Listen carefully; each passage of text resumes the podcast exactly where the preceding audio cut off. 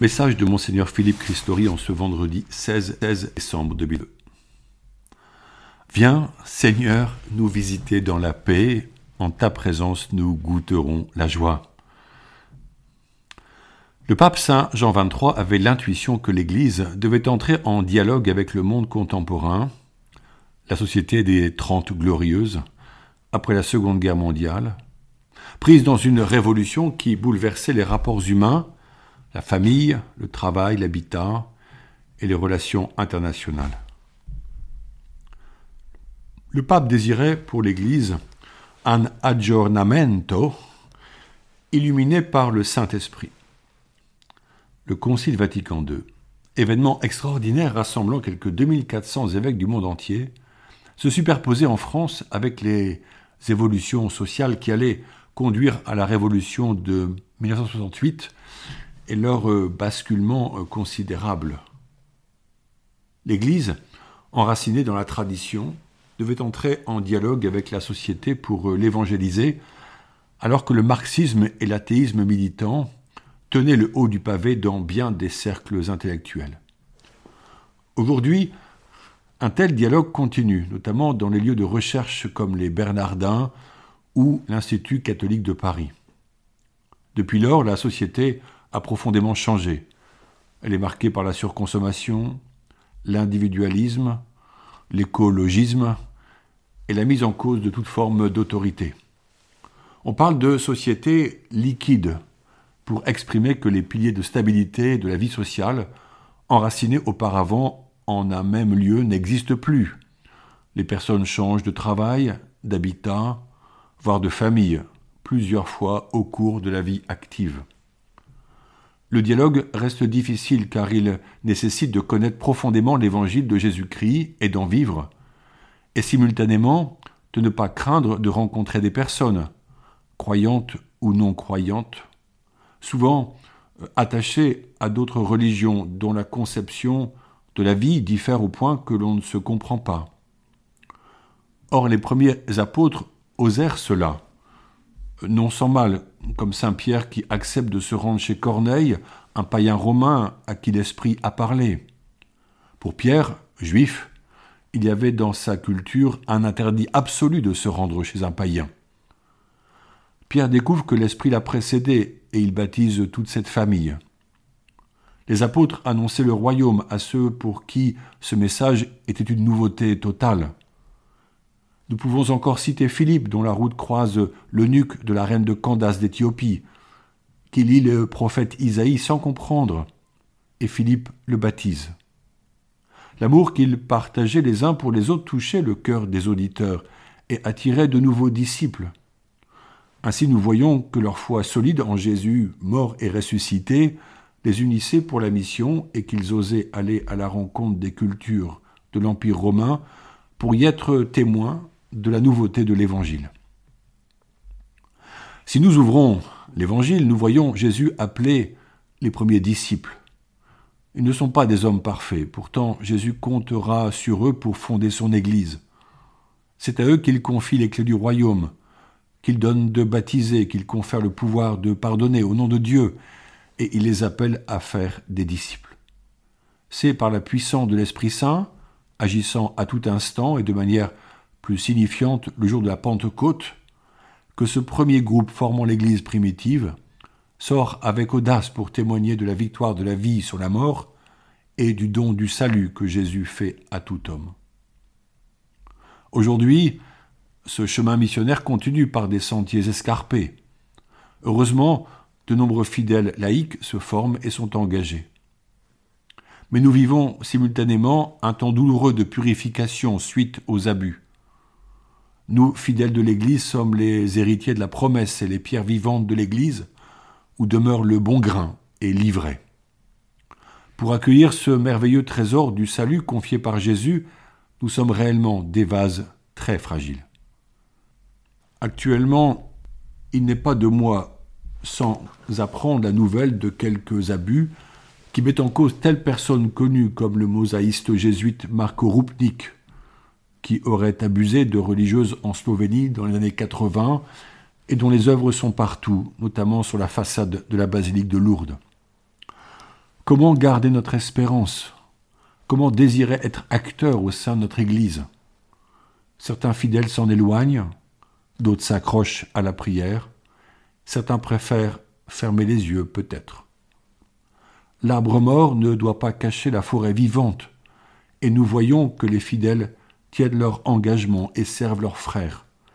Seul un surcroît de fraternité donnera le témoignage que les enseignements de Jésus ne se perdent pas à cause du péché.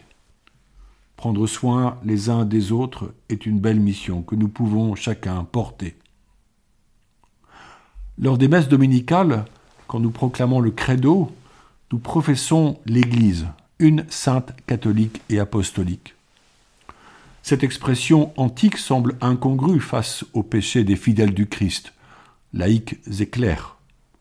Comment comprendre Que tous soient un comme toi, Père, et moi sommes un, dit Jésus. Jésus a prié pour que ses disciples soient unis dans une même communion. C'est lui qui fait notre unité. La sainteté de l'Église advient par la communication de la sainteté de Jésus, car Dieu seul est saint. Si l'Église est sainte de par, la, sainteté de celui qui en est la tête, Jésus-Christ, nous cheminons vers la sainteté, réelle, quoique inachevée. L'Église est catholique, ce mot signifiant universel, car Jésus désire ardemment rassembler dans son royaume les hommes et les femmes de toute nation et de tout temps. Elle est enfin apostolique, car par la volonté de Dieu, Jésus a confié aux apôtres la charge de gouverner, de sanctifier et d'enseigner le peuple de ses enfants. Cette charge, les évêques la portent avec l'ensemble du peuple de Dieu, prêtres, diacres et fidèles laïcs. La charge est lourde, mais nous savons pouvoir compter sur le soutien merveilleux des fidèles qui mettent leur talent, leurs compétences et leur charisme au service de la mission commune. Ces fidèles ne doivent pas se taire. C'est leur droit et leur devoir d'exprimer leurs souhaits et leurs remarques, leurs appréhensions et leur enthousiasme. C'est en se mettant à l'écoute de la parole de Dieu, méditer dans la lumière du Saint-Esprit, que la communauté ecclésiale discerne les justes voies de la mission. L'Église n'est pas un parti politique gouverné par une majorité, selon des revendications ethniques ou sociales. Nous formons, comme Église, institution et pneumatique, une seule assemblée pour vivre le culte véritable dans l'adoration de Dieu et pour rejoindre surtout les détresses de cette société, afin d'annoncer la joie du salut et la vie éternelle. Face aux diverses situations, réelles et difficiles, nous continuons le chemin la diaconie diocésaine est présente pour accueillir toutes les propositions d'initiatives nouvelles. Comme Saint Paul, nous sommes tendus vers l'avant. Noël n'est-elle pas une merveilleuse fête de la présence et de l'espérance? Le Verbe divin qui fait toutes choses par sa parole vient dans le sein de la Vierge Marie. Il s'y blottit discrètement par la puissance du Saint-Esprit, et il y demeure en gestation neuf mois jusqu'à la naissance qui advient en cette étable pauvre et isolée, destinée à mettre à l'abri les bêtes. Là naît le Fils du Très-Haut, le Sauveur de l'humanité, le soleil levant qui vient visiter et transformer ce monde pour lui ouvrir la porte du salut. Sans être oublieux du nécessaire appel à nous convertir chacun, nous entrons en adoration de cet enfant Dieu qui s'abaisse en prenant notre condition humaine. Là est le centre et le vrai commencement de la foi catholique, c'est-à-dire l'incarnation, ou la venue de Dieu dans la condition humaine. Là est le mystère qui dit simultanément la petitesse et la toute-puissance divine. N'est-ce pas la nécessité de l'amour que de se faire proche et humble pour s'offrir pour le bien des autres? Notre contemplation face à la crèche se nourrit du chant des bergers qui, bientôt, arriveront auprès du nouveau-né, informés par les anges. La juste attitude de foi ne peut exclure la louange, qui n'ajoute rien à Dieu mais nous rapproche de lui. En famille, pourquoi ne pas apprendre ensemble les chants de Noël? Je vous invite à prier beaucoup et paisiblement en ces jours qui précèdent cette belle fête, Et comme je vous le proposais dans mon dernier message, ouvrons nos cœurs à ceux et celles qui sont seuls et isolés, proches de nous, pour leur partager la joie qui nous vient de l'Esprit. Je vous invite prier, à chanter Marie en, en reprenant ce chant bien traditionnel. Ave, Ave, Ave Maria. Vierge Sainte, Dieu t'a choisi depuis toute éternité pour nous donner son Fils bien-aimé, pleine de grâce, nous t'acclamons. Par ta foi et par ton amour aux servantes du Seigneur, tu participes à l'œuvre de Dieu, pleine de grâce, nous te louons. En donnant aux hommes ton Fils, Mère riche de bonté, tu fais la joie de ton Créateur, pleine de grâce, nous t'acclamons. Tu demeures près de nos vies, nos misères et nos espoirs, pour que la joie remplisse nos cœurs pleines de grâce, nous t'acclamons. Tu nous mènes auprès de ton Fils, qui nous parle de l'amour et nous apprend ce qu'est le pardon. Pleine de grâce, nous t'écoutons. Bonne journée à chacun de vous.